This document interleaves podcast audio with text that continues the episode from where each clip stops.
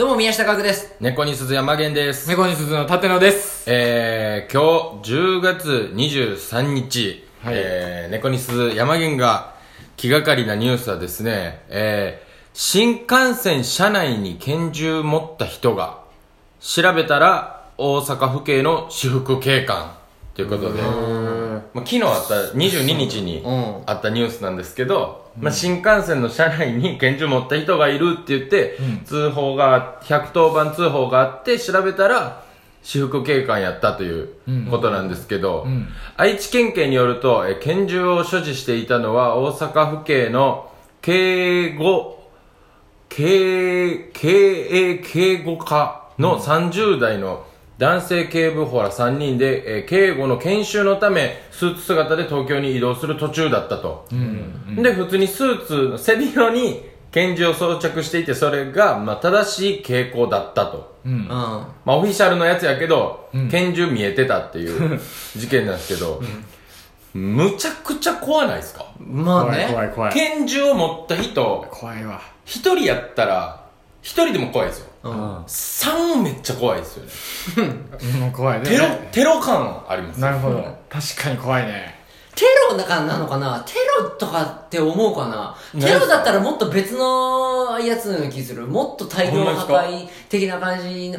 何か、俺のイメージでは、うんその、地下鉄サリンじゃないけれども、うんうんあんな感じを狙うイメージかな。電車内ってなると、ピストルってなったら、俺はもうその筋の、まあまああれなのかって思う。いや、で、も、そのなんか、絶対、ホフォフォルダ、ホルダー的なのに入ってるでしょ。うん。ピストルホルダー。うんうんでも、その手の人じゃないですか。え、そういうことですか？ホルダーがああったら、あったら、だってその、ほんまのなんか、そういう殺しのプロの人なんかそんな感じしなくないですか？ホルダーはなし。ホルダーな、あ、ホルダーにちゃんと入れた状多態でって分、それで見つ、入って、それ見られたんやと思うんですけあど、ーもう、次元やん。次元。次元大好き。次元大好き。はもう怖いなと思って、このニュース。どうやってね、言ったのかな？持ってる人いや、いますよでもって、あ、拳銃持ってる人いるんですけどって多分電話で110番したんやと思うんですけど、うん。で、これでも、ちょっといいニュースやなとも思ったんですよ。なんで？いいニュース？すごないですか？偉くないですか？そういうの。危機管理能力がうん。ちゃんとしてるというか、あ、これ言わなってなる？いや、いや、なる、いや、怖いから、結構なるかなてか、逃げたくなる、そんなの見つけちゃったら。うん。もまあねう次の時でも降り立ったらみたいな。うん。僕一回あの大阪、まあ、実家大阪やから新幹線で帰ったりすることあるんですけど、大阪帰る新幹線であの新幹線って一列あの 5, 5名わかります？わかるわかる ?23 じゃないですか、うんで通路、うん2うん通路、うん3みたいなで僕が2の方の通路側に座ってたんですよ、うんうん。で通路挟んで隣に外国の男の人がいてて、うん。で結構こわもてな人なんですよ、うんでその人がお腹すいたんかなんか裸のリンゴをカバンからパッて出して、うん。まあまあなナイフ出したんですよ でまあまあなナイフでパーってリンゴ剥き出したんですけど、うん。いや外国人の人やからなんとなく、うんあそういうカルチャー見たことはあるけどみたいな まあまあなナイフでこの人ほんまにこれがフェイクやったらどうしようってずーっとドキドキしながらレオンみたいな。レオンみたいな。なるほどそれでこそ殺し屋や。うんうこうバーって向いてて、ほんまに、カシッてやった後、隣の人がブサーっていったらどうしようとかいろんな想像しながまあ。かるわかる。まあそうかんいや、ナイフもあかんでと思って。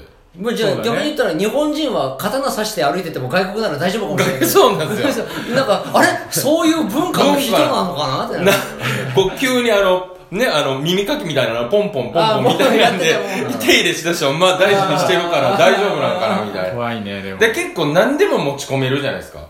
荷物検査もないから。そうだねでそう考えるとめっちゃ怖いなっていう気温。だって新幹線は結構言われるもんね。何でも実は持ち込めちゃうから危ないんじゃないかっていうのはうんうんうん。今まではあんま大きい事件起きてなかったけど、前にちょっと事件があって、うんこれもしかしたら、あの、飛行機並みにうん調べなきゃ本来ダメなのかもみたいな話にはなったもんね、一回ね。そうですね。んあ、だってうんありましたよね。うんあの、ナイフで刺したやつもね、あったりとか。だってこれ、だ本当に何かあったら、はだって、ほだって他の警察官の人も、うん。場合によっては持ち込んでるケースがあるっていうこと？いやなんか。そそうです。み見られ見えてへんだけで。見えてないだけでね。スーツの裾がいい感じにかかってただけで。うん。暴発する可能性だってゼロじゃないしねこういうのは。だって、いやいやまあ確かにね。そうだよね。いやこれなかなかなニュースやなって思って。そうね。うん。怖いわ。ね。はかな。だってもしあの、まあ、傾向するにしても持ち歩くにしても、うん。もうちょっとバレないやり方が周知されてないというん。そうでしょ？いやそうですね。普通の乗客の人に見つかるってことは、うん。本当にもう警戒してる何かやらかした犯人とかからしたら、はい。あスーツの下にあいつピストル持ってる。私服警官だってすぐバレるってことすぐバレますよね。一般の人にバレてるわけだから。で犯罪者なんかもうどこにでもいますやん。そうなの？いやそうなんですよ。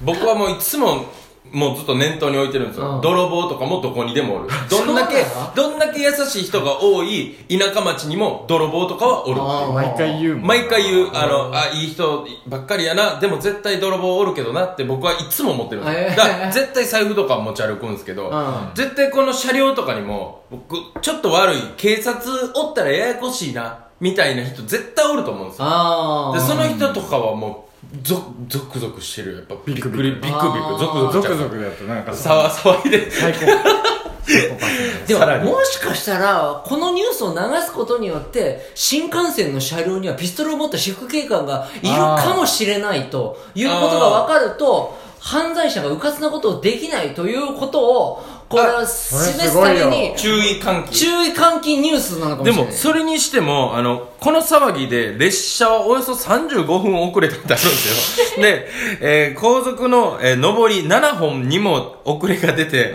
およそ1000えー9100人に影響が出ましたって。それ注意にしては、影響出すぎですから。止まったってことはさ、うん。そのじゃあ連絡してピストル持ってる人がいるかもしれませんって連絡して、うん。止まるあで。そっか。でピストル持ってる人ってことじゃないの。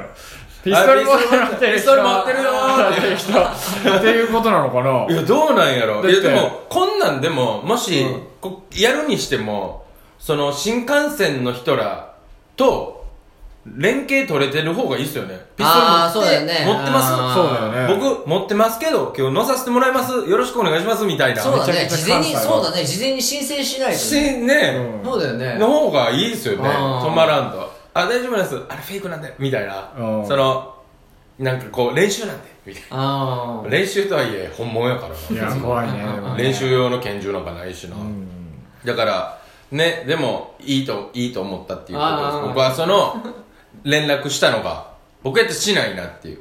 うん怖いなとは思うけど、しないなっていう。あしないっていう子が一番怖いけどなで、お前、でも、よう映画でないですか？電話とかお前して、お前あれ、お前やったな、おい撃つみたいな。ああまあね一番ね報復が報復が。なるほどデッキお前さっき今なんかデッキに出て電話してたけど電話してたらどういうことやとか、いろんな展開も想像したと思うんですよ。でもその中、あだってその人が「銃持ってるきゃー!」ってなって「おつ騒ぐな騒ぐな騒ぐな!」ってデッキ行ってたら「お前何してんねん!」って絶対なるじゃないですか。ー。うんうんうん。